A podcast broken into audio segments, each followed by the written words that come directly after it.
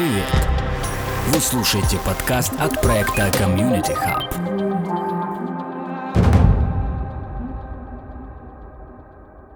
Это подкаст Universal, мое имя Александр, а пригласили мы сегодня Владимира Миноскопа, чтобы поговорить о DAO. Не про то DAO, что в китайской философии ведет к достижению гармонии, а про то DAO, которое организует нас в новые взаимодействующие структуры без посредников. Хотя если эта структура будет гармоничной, значит этих различий уже на одно меньше, а значит и сходств будет на одно больше. Это возможно только на том пути, где правят идеи, навыки и умения. Этого пути еще нет и уже нет. Вы в Community Hub, добро пожаловать. Привет, Вова, как дела? Дела отлично, привет. О чем хочу поговорить сегодня. Провел такой легонький research. За первую прошлую половину года мы поговорили на прямых эфирах о DAO ровно три раза. Это за промежуток с 1 января по 1 июля. Январь 2023 года еще не закончился, а мы говорим о DAO уже в четвертый раз. Почему? Как по-твоему? Я думаю, что причины ровно две. Первая причина это потому, что DAO необходимый элементарный, ну скажем так, элемент, хоть это немножко тавтология, из которого состоит Web 3.0. Для меня так, если можно некую сущность превратить в DAO, это Web 3.0. Если нет, значит, скорее всего, нет. И второй момент, хотим мы этого или нет, но хайп финансовый, он достиг очередного апогея, и люди ищут, куда дальше развиваться. Одно из направлений финансовых, мы про него рассказывали, это программируемые активы, а вот второе, организационно-техническое, это, собственно, DAO. Вот два, две тенденции. Ну слушай, ну раз тема так хайпит, тогда, может быть, ты знаешь и сможешь ли ты назвать примеры каких-то сильных и слабых сторон DAO? Вот, например, у нас вопрос поступил, собственно говоря, почему эфир-то этот, в принципе, у нас запланирован. Например, вот в Namecoin, Filecoin, Ethereum, APFS, подают ли они признаки жизни? Если да, то что про них слышно? Если нет, то почему образование DAO в этих проектах стало на паузу? Как по-твоему? Так, ну смотри, есть три плоскости. Первая плоскость. DAO как сеть, она давно работает. Со времен биткоина, который является в этом смысле первым DAO, ничего не менялось. Почему? Потому что DAO производит собственную сущность, она поскольку автономная, да. Дальше оно производит его децентрализованно, и, соответственно, у нас есть организованность. То есть это майнеры, полные ноды и дальше все остальные участники. В этом плане эфир никогда не останавливался в развитии. И отделение там The DAO, да, которое можно перевести там как это DAO, но мне больше нравится не буквальный перевод, а смысловой. Это как ООО, да, общество с ограниченной ответственностью ООО. И вот, соответственно, это было всего лишь попробовать выделить финансовое DAO в единую структуру. Да, оно провалилось, но благодаря этому все остальные DeFi-инструменты развились. Ну, там, начиная с того же Банкора, который тоже, в принципе, в 2016 году начинал, и заканчивая там более сложными структурами, э, как сейчас, да, там есть Syntaxis и Uniswap и так далее. Поэтому это вот первая плоскость. Вторая плоскость. Остановились ли DAO с точки зрения общего развития? Конечно, нет. Просто они сосредоточились пока что на финансах. Как и, в общем-то, многое в крипте, многое в Web 3.0.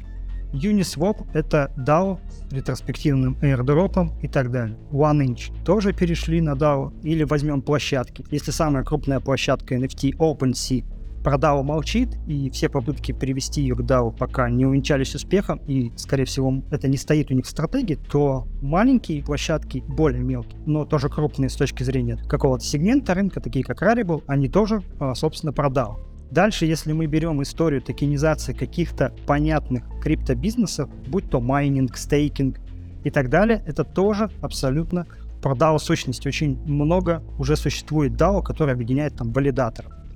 Еще один сегмент, который очень быстро и мощно развивается, это различные целевые DAO. DAO Assange, да, и все остальные направленные на помощь кому или чему-либо. Или DAO, которые направлены на покупку каких-то конкретных NFT.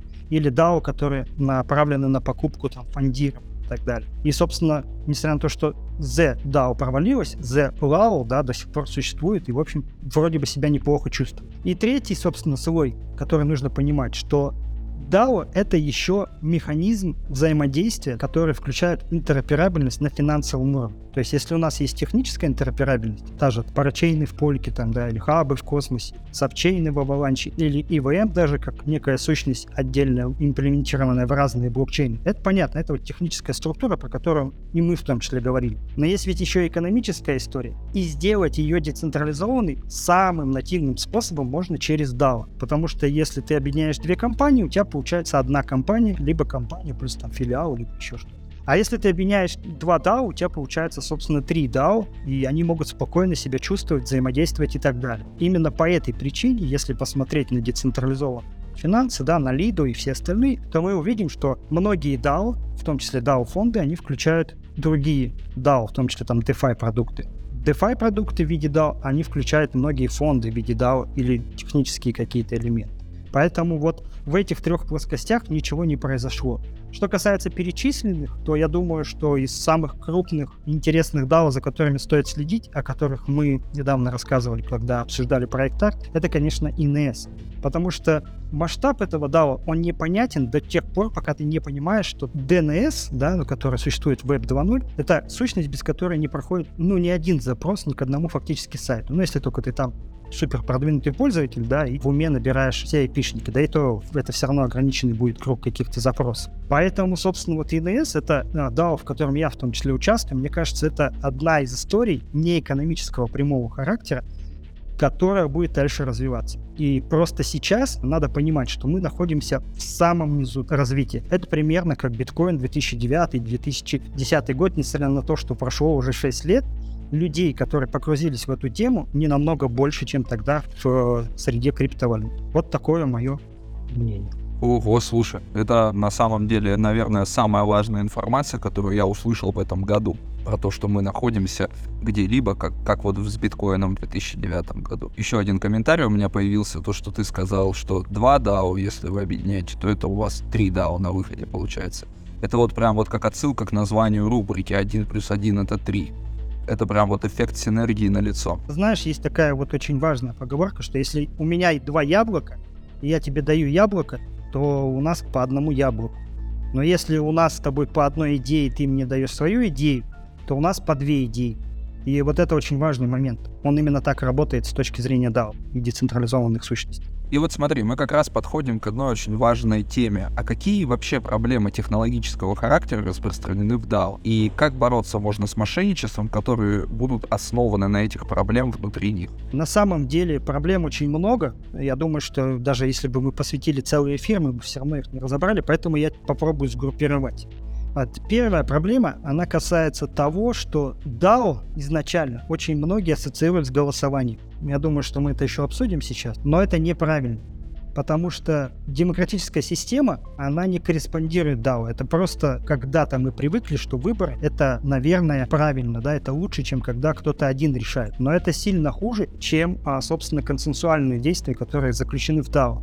И поэтому первое, на что можно нападать в DAO, это, собственно, голосование. Ну и, в общем-то, нападает, просто сейчас это не так заметно. Самый простой пример, когда ты хочешь с помощью флеш-займов провести какие-то манипуляции, просто-напросто скупаешь себе governance токены, проводишь пропозал, и тут должна быть какая-то схема защиты, а если ее нет, это вообще можно сделать относительно мгновенно, и такое а, несколько раз было. Дальше ты, соответственно, принимаешь этот пропозал и реализуешь то, что тебе надо, и потом в какой-то момент времени начинаешь применять флэ- нападение через флеш-займ. Это такая ну, топорная атака, которая вот работала последние годы. Сейчас от нее отходят, потому что, ну, есть уже новые уровни защиты, как на уровне там технологии, да, ну, начиная с того, что там, как вот в Uniswap, если там читается медианное значение, да, по три блока, до, в момент и после. И, соответственно, с манипуляцией с ценой сделать уже сложнее. Так и, собственно, на уровне governance решений. Но при этом ты можешь заработать дважды, да, то есть если атака удается, ты можешь заработать, собственно, на самом governance, покупка-продажа, и, в общем-то, на каких-то там манипуляциях внутри. И вот такие атаки, я бы их назвал атаки именно с точки зрения governance решений, то есть э, все, что с этим связано. Есть атаки, которые носят совершенно другой характер они нацелены на то, чтобы заблокировать какие-то финансовые потоки. И обычно сейчас это решается либо в ручном, либо в полуручном режиме. Ну вот если мы применим это к сетям, да, то самый такой распространенный пример это около централизованные сети типа BSK BNB вот, где после каждого взлома у нас происходит ручная какая-то модерация и, соответственно, откат, возврат и прочие вещи. Но если мы применим это к тому, что BNB Chain да, взаимодействует с другими, и там, начиная там, с мостов и заканчивая какими-то или 0.1 решениями,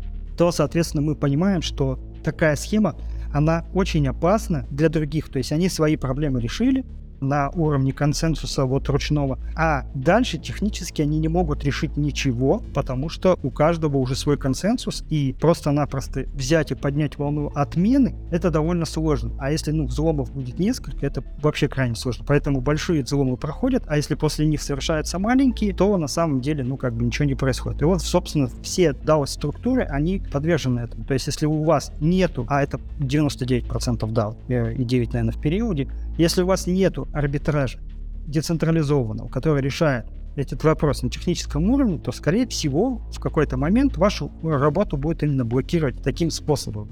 И, в общем-то, это было уже, э, ну, самый распространенный пример, это вот когда у нас положительный он был, да, то есть когда заблокировали голосование, соответственно, перевод средств там блок One, да, и это вот к первой нас отсылает истории. А если мы представим, что то же самое совершалось бы технически по каким-то итерациям, то это была бы группа номер два. И третья группа, наверное, самая опасная, как мне кажется. Что такое DAO? Ну вот децентрализованная автономная организация. Это некая организация, которая связана с он-чейн историей. И, соответственно, если мы с вами принимаем связанность, а мы ну, просто обязаны это сделать, да, что все L1 решения влияют на DAO, которые созданы внутри их, то у нас получается следующая история.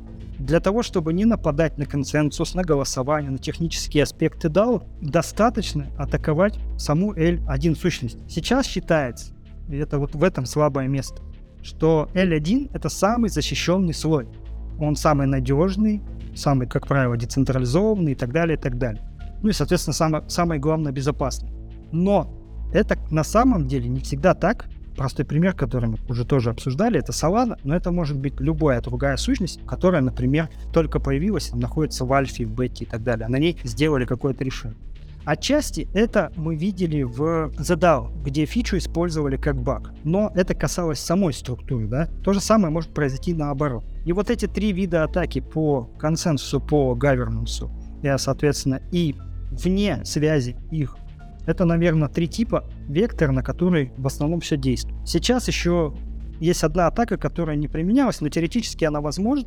Это растрата средств. Что я имею в виду? Не, не имею в виду там rug pull или какие-то еще софт э, решения, да? Это все понятно. Это история, когда ты наполнил токен ликвидностью, потом ликвидность себе забрал, токен людям оставил без ликвидности, и как бы все, на этом заканчивается. Притом не каждый токен, который обеспечен минимальной ликвидностью, это ракпул, да, потому что разные ситуации на рынке бывают. Но я имею в виду здесь другое. Растрата средств, когда у DAO не формализован консенсус относительно принятия да, содержательной части. Ну, то есть вот понятно, что такое MVP, продукта, который там для DAO пилится, например, да. Понятно там, например, что такое бета-альфа релиз.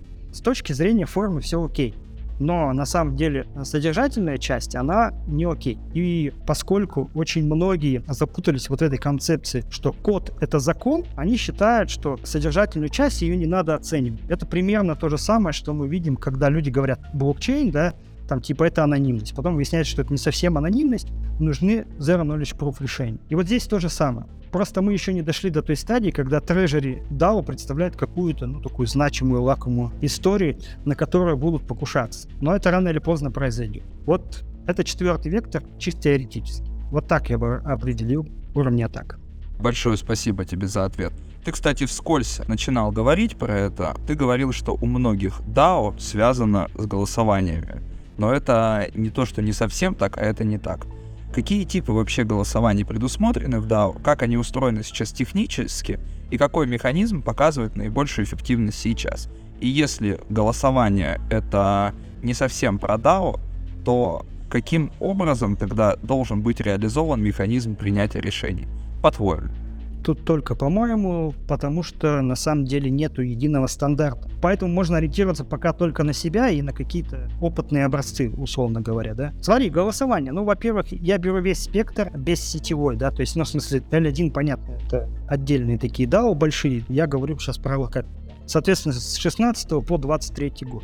Офчейн и ончейн голосование. На самом деле очень часто, очень много пытались вынести в офчейн, потому что, соответственно, ончейн это дорого, да, и, и так же как DEX были, соответственно, которые полностью ончейн, это, ну, довольно муторная песня, и вот из AirDelta показательный пример. Так то же самое и с голосованием. Поэтому все как-то старались офчейн. Но офчейн, соответственно, не совсем DAO, и не совсем с автономностью, потому что ты начинаешь сразу зависеть от каких-то недецентрализованных посредников. Поэтому потихонечку эту тему сворачивают, и есть другая как бы градация на сегодня, это газовый и безгазовый chain голосование. Ну, соответственно, такие платформы, как Snapshot и, и прочие, да, или те, которые делаются на поверх Арагоны или там ну, еще каких-то площадок похожего типа, это, в принципе, применимая практика, очень частая практика и очень легко реализовать. И, соответственно, в этом есть большой, на самом деле, минус. Вот одна из атак, про которую мы с тобой проговаривали, она касается того, что все рвутся за дешевыми транзакциями, но дешевые транзакции это на самом деле очень плохо. Посмотреть на Pancake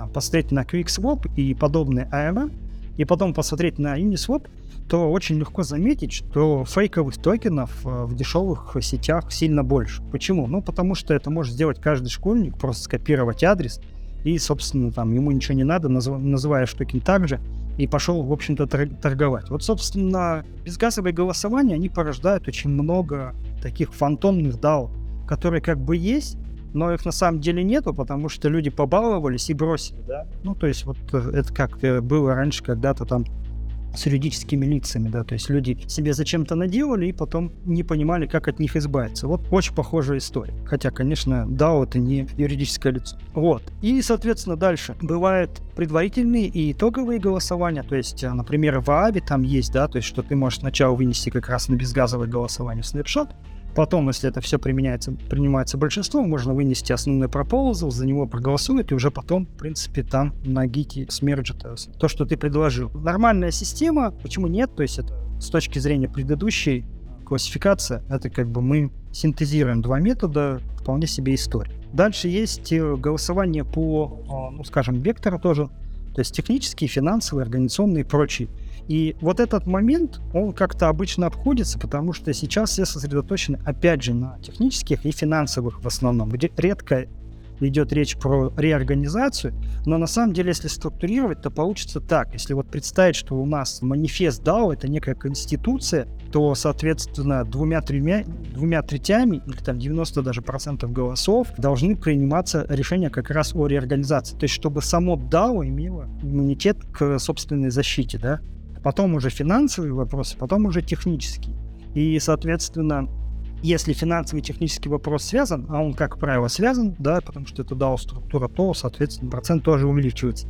Сейчас очень часто градация не производится или производится очень относительно. Ну вот условно говоря, там есть какой-то специально выделенный мультисик, где сидят супер какие-нибудь разрабы или супер какие-то другие админы, которые вот решают, что вот это хорошо, а вот это, собственно, плохо, да. Но понятное дело, что это опять ручной консенсус, и я уже сказал, что он имеет больше негативных, чем позитивных сторон. Еще какая есть градация? Есть, собственно, как раз градация, о которой начал говорить, это принятие либо простым большинством, либо квалифицированным большинством. И вот наконец-то люди стали приходить к тому, что не все надо принимать 50 плюс процентов или там 75 плюс процентов. Можно принимать решение хоть одним процентом активных участников. Почему? Потому что очень часто операционная деятельность встает колом, если мы стоим и просто ждем, а когда же вот эти там наберутся голоса, когда же это произойдет. Собственно, опять же, одна из атак на консенсус, она предполагает как раз возможность не добрать две трети, да, ну просто какой-то участник, который там какой-то большой пакет голосов, он не голосует и все. Собственно, это решение никогда не принимается, и его даже исключить будет очень сложно. Пока просто люди на это сквозь пальцы смотрят, потому что обычно активное ядро DAO, оно, собственно, есть самое заинтересованное в развитии. Но это недолго будет происходить, потому что вот я уже один пример с Block One привел. Да, у нас еще есть незавершенный конфликт с Олимпусом. Ну, у нас, я имею в виду, Web 3.0 комьюнити в целом, да. И есть другие какие-то кейсы, и рано или поздно они разродятся, и, соответственно, это все нас приведет к тому, что не всегда надо ждать этого квалифицированного большинства, чтобы идти вперед. Ну еще какие? Еще есть открытые и закрытые. Есть с точки зрения просмотра открытые и закрытые. То есть вот если в Scorf зайти, да, то, соответственно, там какие-то голосования будут доступны как результаты по факту, а какие-то голосования будут недоступны. А если ты не авторизован как пользователь, у которого есть возможность голосования. И, соответственно, есть возможность посмотреть или нет. А есть закрытые и открытые с точки зрения доступа. Ну, то есть, например, если у тебя есть какая-то NFT, или сейчас более правильно делать там через SBT, это, соответственно, у тебя есть первый уровень доступа, кошелек, есть второй уровень доступа, это вот NFT SBT, есть третий уровень доступа, это Volt или Collateral, да, то есть некое хранилище, в котором лежат, например, там нужное количество ERC-20 токенов. И мне кажется, это самый правильный подход с точки зрения технологий, но он только-только вот начинает набирать как бы полные обороты. И, соответственно, я бы еще выделил, наверное, последнюю такую классификацию. Это синтетическое голосование и голосование простое. Синтетическое голосование — это типа децентраленда, когда у тебя считается сколько у тебя земель, сколько у тебя виртуальной одежды, сколько у тебя маны, все это складывается в voice power, и ты можешь, соответственно, этим voice power уже производить какие-то действия или не производить какие-то действия. А простые голосования это когда у тебя есть governance токен или, что более правильно, на мой взгляд, utility токен, да, и ты, соответственно, с помощью него а, проводишь, э, ну, какие-то де- действия, там, выдвигаешь proposal, собственно, они там принимаются, не принимаются, или просто голосуешь сам за proposal и так далее. Ну вот э, основные, как бы, классификации для меня такие, ну, наверное, я думаю, что еще штук 5-7 можно было бы перечислить, но на первый раз точно достаточно. О, это точно, это прям уже невероятно обширное знание, которое необходимо для начала уложить в голове у себя. Слушай, ты говорил про вот этого, я его так назову, вот такой вот мужик. Сидит, у которого вот очень большой пакет этих токенов, и который не голосует. В итоге из-за этого голосования ну, просто встает на месте колом. Похожую проблему я наблюдал, э, точнее, не проблему, а ее зародыш. Я не знаю, как оно сейчас, может быть, ты развеешь мои сомнения. Когда эфир стал переходить на Proof of Stake. То есть, фактически, люди начинают принимать решения на основе того, у кого больше, соответственно, застейкано.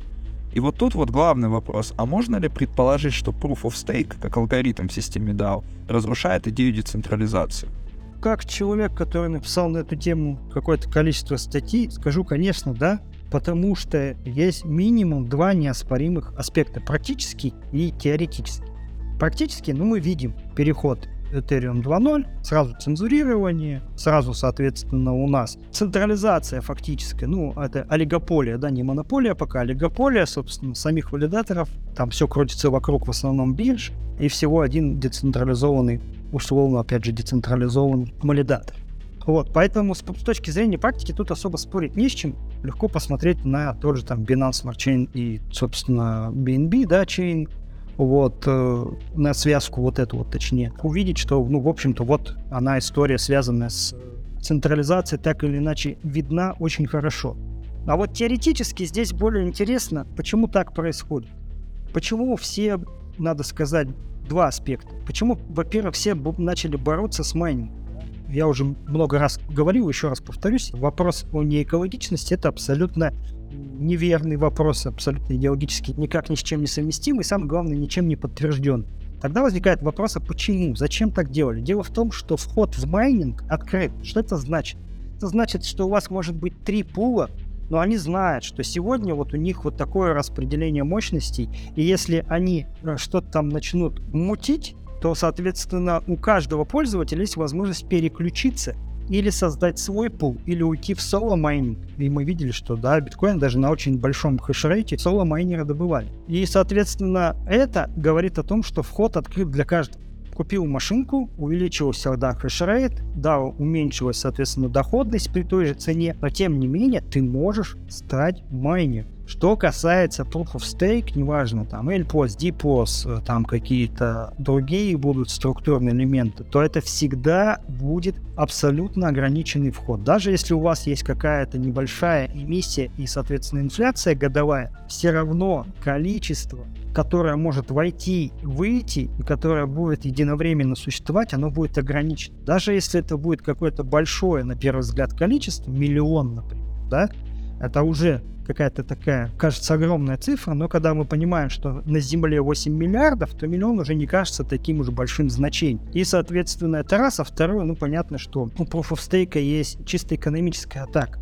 Чем ты богаче изначально, тем больше ты можешь выкупить стадии pre-seed, seed, и даже IDO и так далее. Соответственно, вот эта вот деструктивная атака остановки через экономическое влияние, она здесь возможна. И поэтому DAO, которые основаны на governance или основаны на стейкинге, который там что-то дает тебе, это не то, что неправильный DAO, это DAO, которые основаны на вот старых подходах. Чем отличается Proof of Stake от банковской системы? Да, вопрос. Примерно как был такой вопрос однажды, чем отличается агент СРУ от теннисного мячика? Ну, ничем, они оба мне не интересны.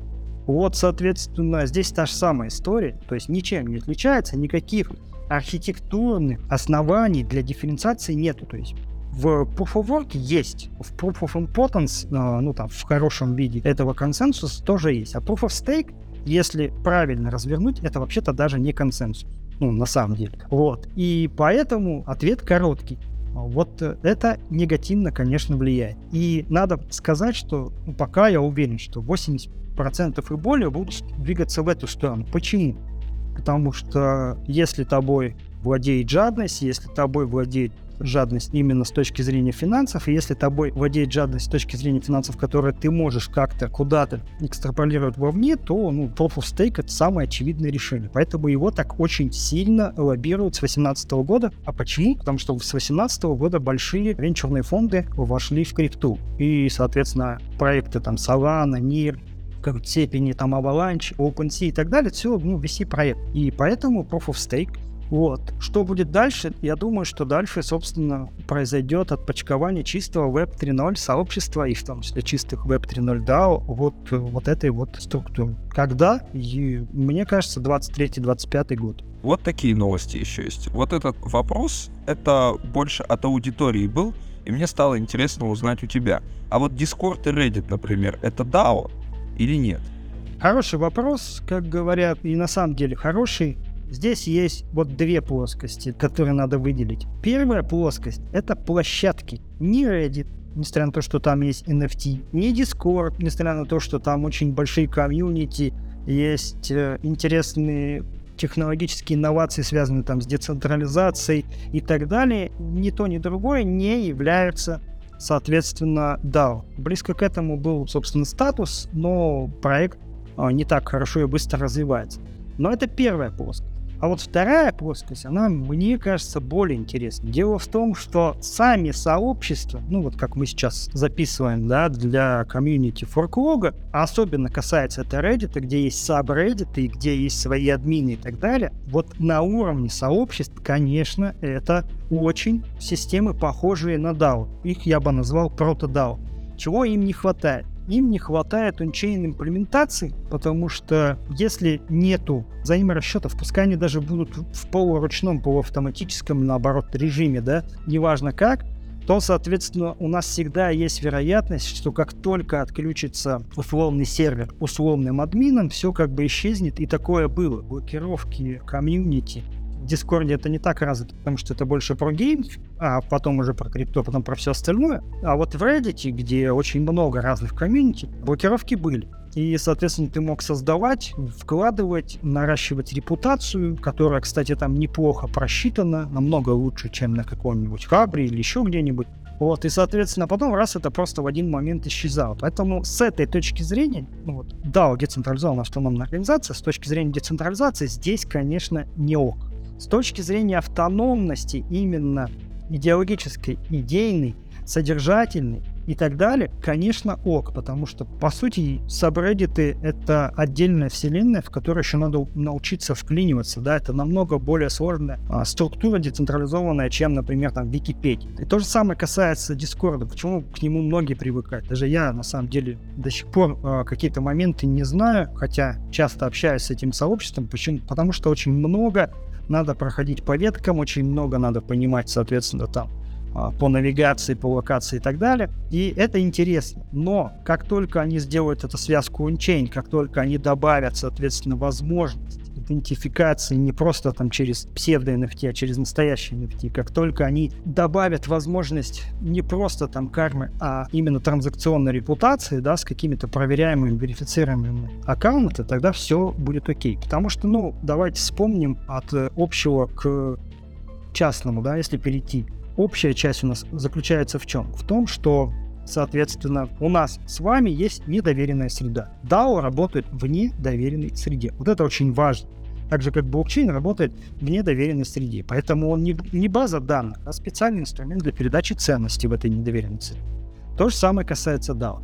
Что касается Reddit и Discord, то, конечно же, они работают в доверенной среде. И это сразу же отсекает историю с DAO, потому что доверенная среда, если там нету пересечения с недоверенной средой, все, ну на этом мы как бы разговор заканчиваем. Но для того, чтобы эти комьюнити, именно существующие внутри Дискорда и Reddit, стали децентрализованными автономными организациями, нужно, ну там, не три щелчка пальцем, но какое-то вменяемое время на реализацию уже на существующих платформах.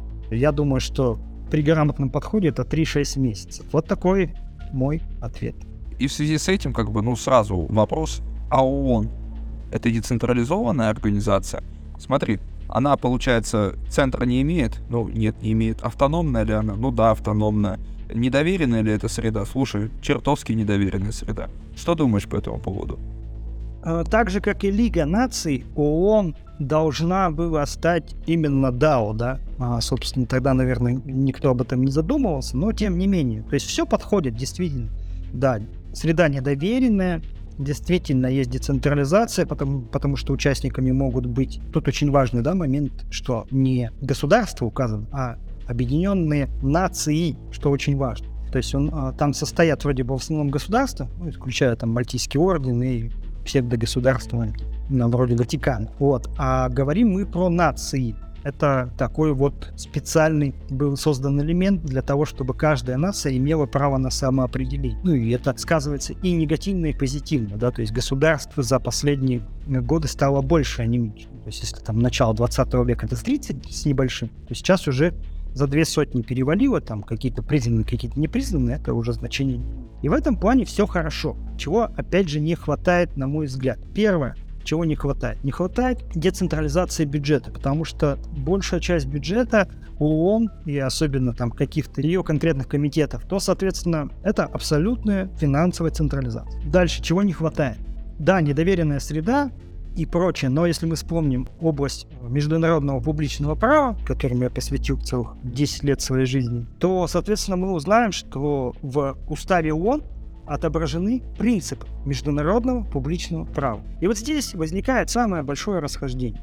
Если бы заявленные принципы исполнялись всегда, то, конечно же, ООН была бы, возможно, первой не он-чейн децентрализованной автономной организацией. Но беда состоит в том, что принципы не исполняются. Притом не исполняются большим количеством участников. Да? Ну, начиная там с какого-нибудь киотского протокола, который можно подписать на базе этих принципов и годами просто ничего не делать. Заканчивая какими-то более серьезными вещами, когда ты а, любое государство сейчас буквально сегодня да, сообщили, что очередное государство хочет там выйти из очередной конвенции, посвященной прав человека.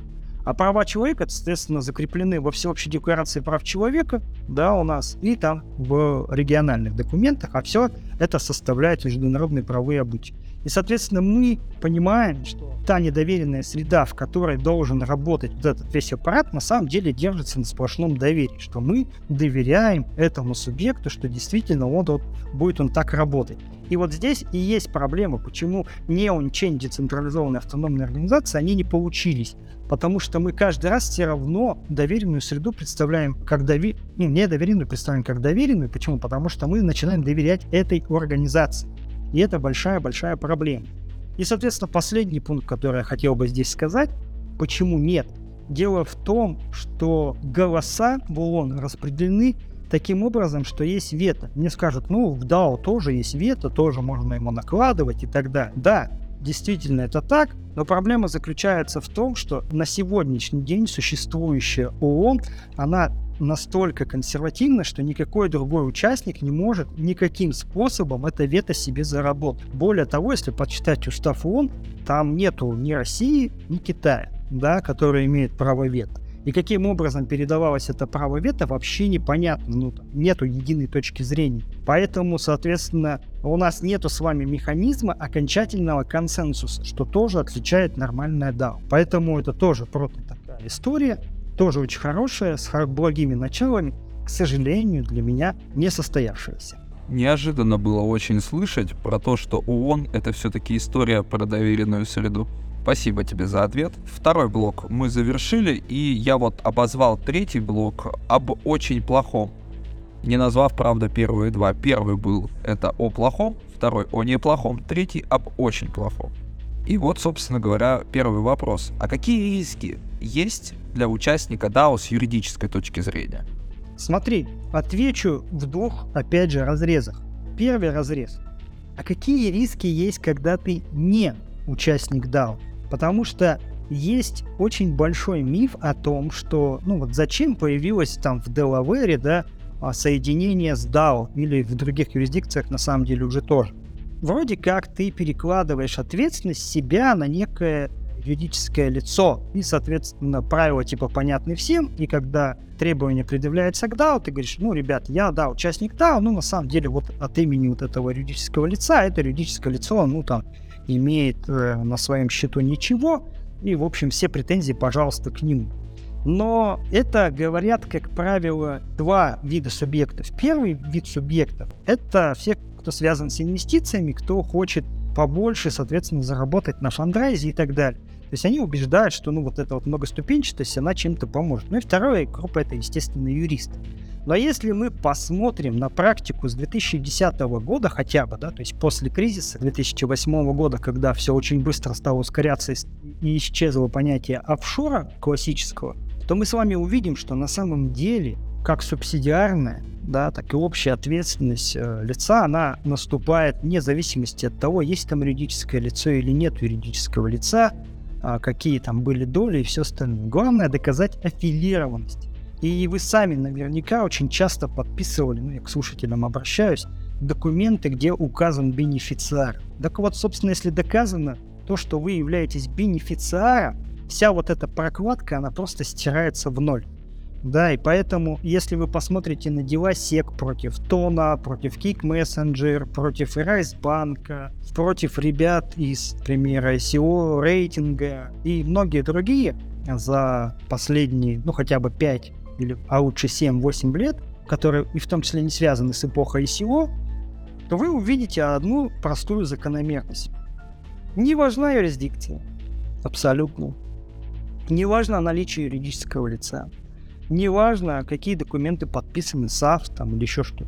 Важно, доказана ли аффилированность. Важно, какие доказательства найдены помимо, ну, например, там какие-то кошельки, а, балансы какие-то на вашем компьютере и так далее.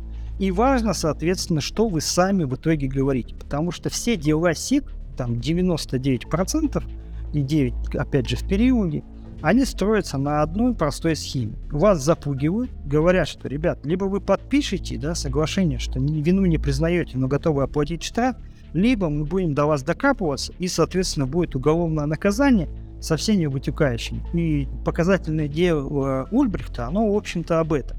И большинство соглашается, да, то есть, ну, те же там блокланы за EOS, они заплатили штраф, а тот же Тон, соответственно, да, как мы знаем, сегодняшний тон это совсем другая история, построена на тех же грязных деньгах, тем не менее.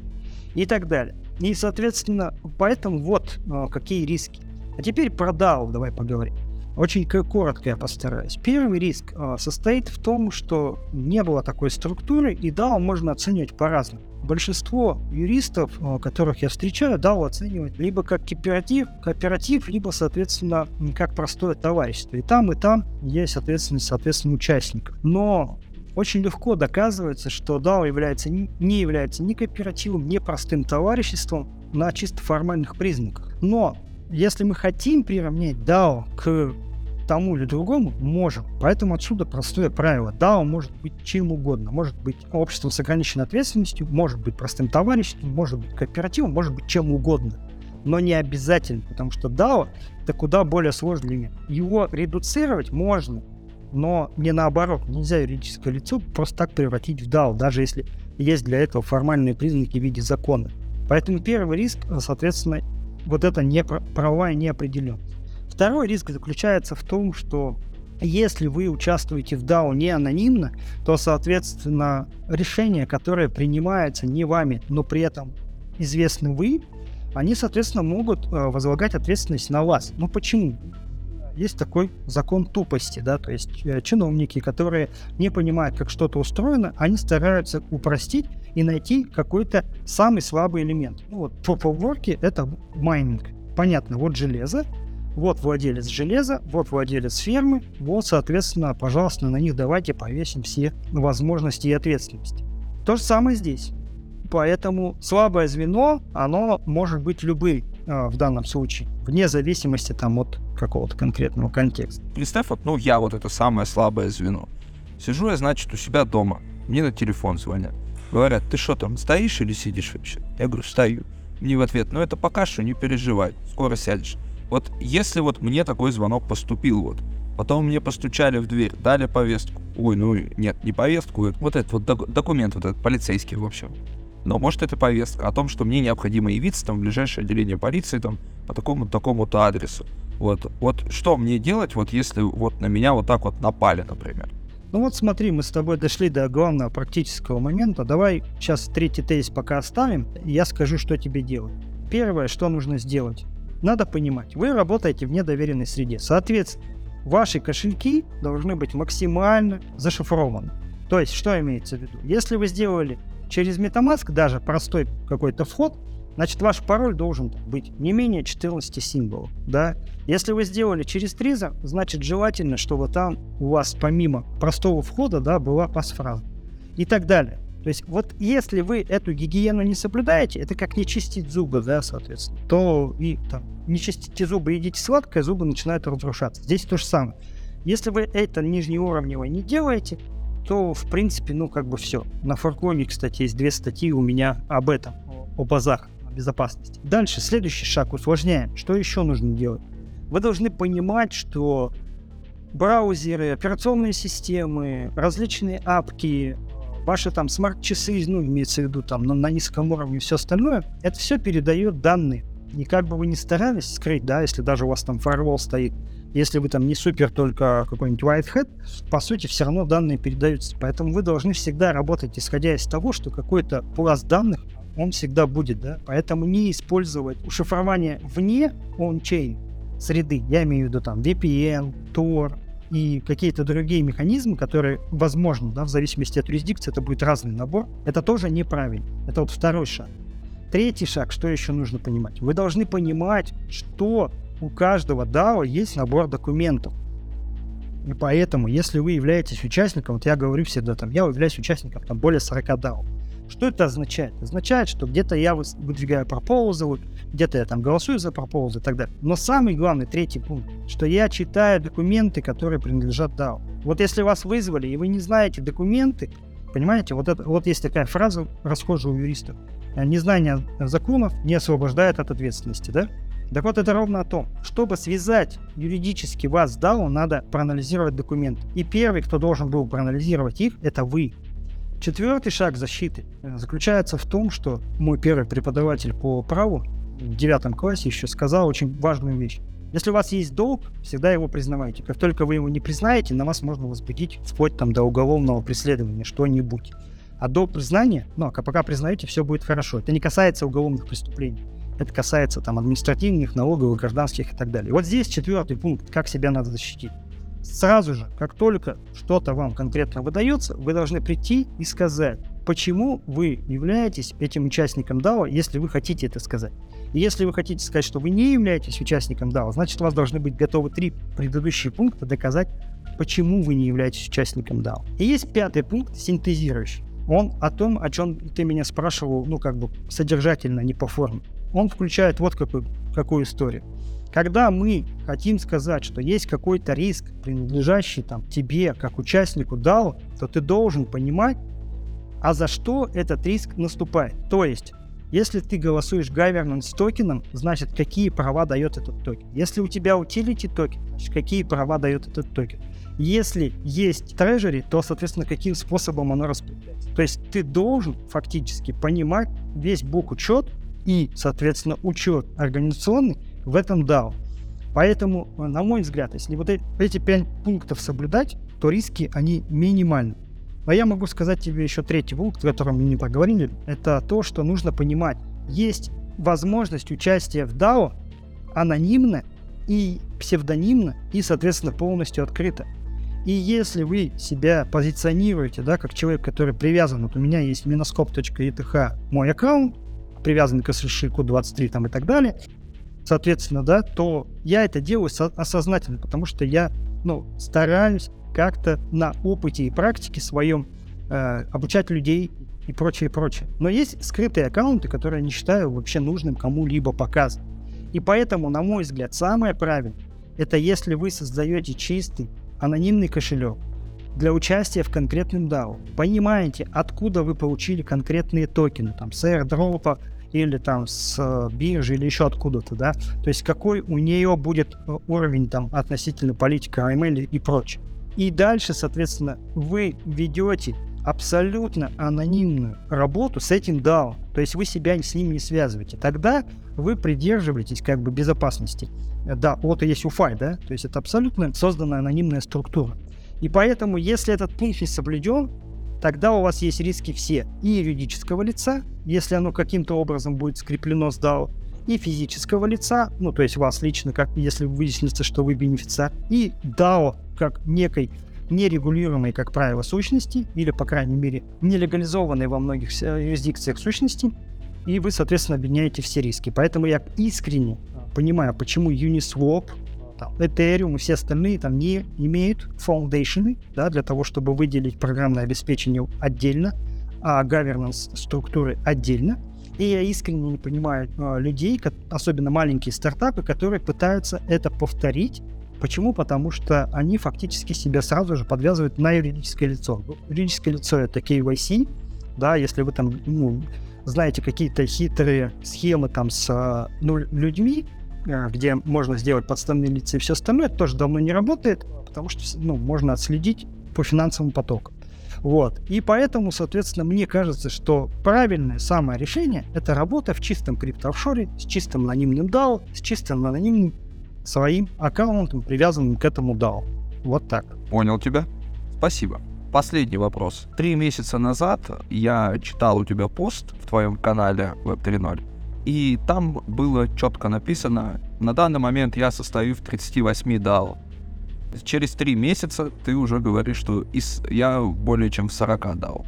И вот вопрос к тебе, так как, конечно же, не нужно разглашать, в каких DAO ты состоишь, хотя бы из каких сфер, куда, в какие две сферы ты зашел, в какие DAO за эти три месяца? Ну, сейчас я исследую все, что связано с э, децентрализованными социальными сетями, и поэтому стараюсь максимально там участвовать. Еще один аспект это, ну, MPT конкретно не является DAO, но там есть несколько проектов из этой же структуры. Те, кто занимается углеродородным следом, посадкой деревьев, короче, экологические децентрализованные инициативы. Это как этот Чарльз Хоскинсон запускал, да, в том году, по-моему, с Кардана что-то у них там такая история была. Да, ну вот AMPT, они пока не, не совсем DAO, но это как бы такой, в принципе, проект, и там есть несколько, которые уже являются DAO, а там типа Клима DAO тоже, да, были до этого ребята, но я, тоже, я там с ними тоже работал. Вот, и третий вектор, в котором мне хочется участвовать, это программируемые активы. Я там э, делал отчет, и, собственно, с, это, наверное, самая большая сфера, куда я входил. Почему? Потому что токены там стоят сейчас довольно дешево, проектов очень мало, мало людей, которые в них разбираются, а мне хочется быть всегда первым не просто потому, что вот я первый, и это прикольно, нет, потому что это очень легкая точка входа. Потому что войти сейчас, да, ну вот это так же, как с валидатором. Сейчас стать валидатором там космоса или каких-то еще структур, ну, довольно сложно, если ты до этого не был валидатором ничего. Вот, здесь та же самая песня. Вот три направления. Спасибо тебе за ответ. И, пожалуй, наверное, последний вопрос с такой, знаешь, затравкой, возможно, на будущий подкаст. Децентрализованные социальные сети. В них обязательно нужно проходить KYC? Или есть возможность создавать XR-личность по тому типу, вот, который ты вот постил? Где ты создаешь полностью нулевого человека с нулевым голосом, с нулевыми текстами, с нулевой обработкой его голоса. Это как-то будет взаимосвязано или нет? Смотри, я отвечу тремя моментами. Первый момент. Мне очень хочется, чтобы мы перешли а, потихонечку на транзакционную репутацию. Мы, мы переходим, но не так, может быть, быстро, как я хотел бы, но быстрее, чем я думал изначально, скажем вот так. То есть, что это означает? Это означает, что как раз будет важно, что ты делаешь полезного для конкретной социальной сети, насколько ты интересен читающим, и, да, или там читателям, как хотите назовите, и, соответственно, какая вообще от тебя идет proof of что-то, да, proof of importance и так далее. Вот этот момент. То есть транзакционная репутация. Второй момент, конкретно отвечаю, нет, вообще не важно. Более того, у меня есть уже несколько синтетических э, не публичных личностей, и они существуют прекрасно, и я думаю, что дальше мне бы хотелось вот сейчас, почему я возродил эту историю, потому что сейчас был хайп вот с этими GPT и всеми остальными ребятами, да, который мы называем искусственный интеллект, хотя это обычный просто интеллект э, в другой форме.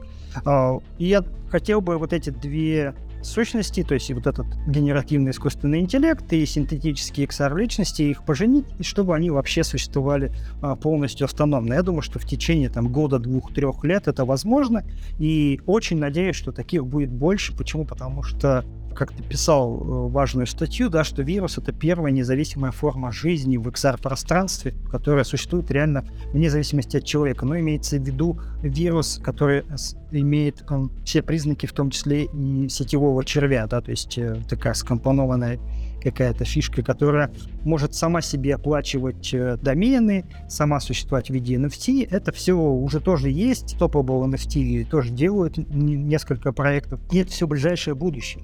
И третий аспект, почему это возможно, потому что если мы децентрализованные, вот это вот прямо вот здесь надо заострить внимание, что если мы создаем какую-то сущность, которую каким-то образом можно идентифицировать внутри социальной сети, то, наверное, эта сеть не является децентрализованной, является недостаточно децентрализованной. Потому что у нас ведь, э, еще раз повторюсь, недоверенная среда, и мы просто должны принимать, что есть некий набор сущностей, а выяснять, кто это, мы не можем. Конечно, есть такие ребята, как там Chain Analysis и прочие, которые будут эти, этим заниматься, в том числе под заказ. Но они этим занимаются, работая там на темной стороне, да, и это их право. То, что они там выявляют какие-то нелегальные сделки, они нелегальные сделки являются только потому, что Chain Analysis и их заказчики так решили, что это вот нелегальные сделки. А на самом деле вполне может быть легальные сделки. Но это отдельная тема разговора. Поэтому короткий ответ – да, это возможно. Второй короткий ответ, я очень надеюсь, что это будет развиваться. И третий короткий ответ, мне кажется, что нужно смотреть еще шире, что будут э, личности, созданные самим искусственным интеллектом. Сегодня буквально я смотрел у Дроида очередной ролик про искусственный интеллект, где как раз проводили исследования Дали 2, и там сам Дали уже создал некие слова, некие понятия даже, то есть содержание и объем у них есть, которые не существуют в нашем с вами человеческом мире, но означают для искусственного интеллекта некие очень конкретные сущности, да, и, соответственно, ничего не мешает ему через там какое-то количество итераций создать и личность на основе этого. И это интересно, это будет один из примеров впоследствии интеграции онлайна в офлайн, потому что это самое сложное направление, от него никуда не деться.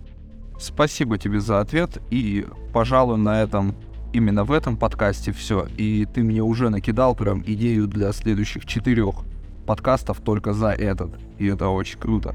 Большое спасибо тебе, Вов. Желаю тебе прекрасного вечера, прекрасного дня. Пока-пока. Вы слушали подкаст от проекта Community Hub. До новых встреч!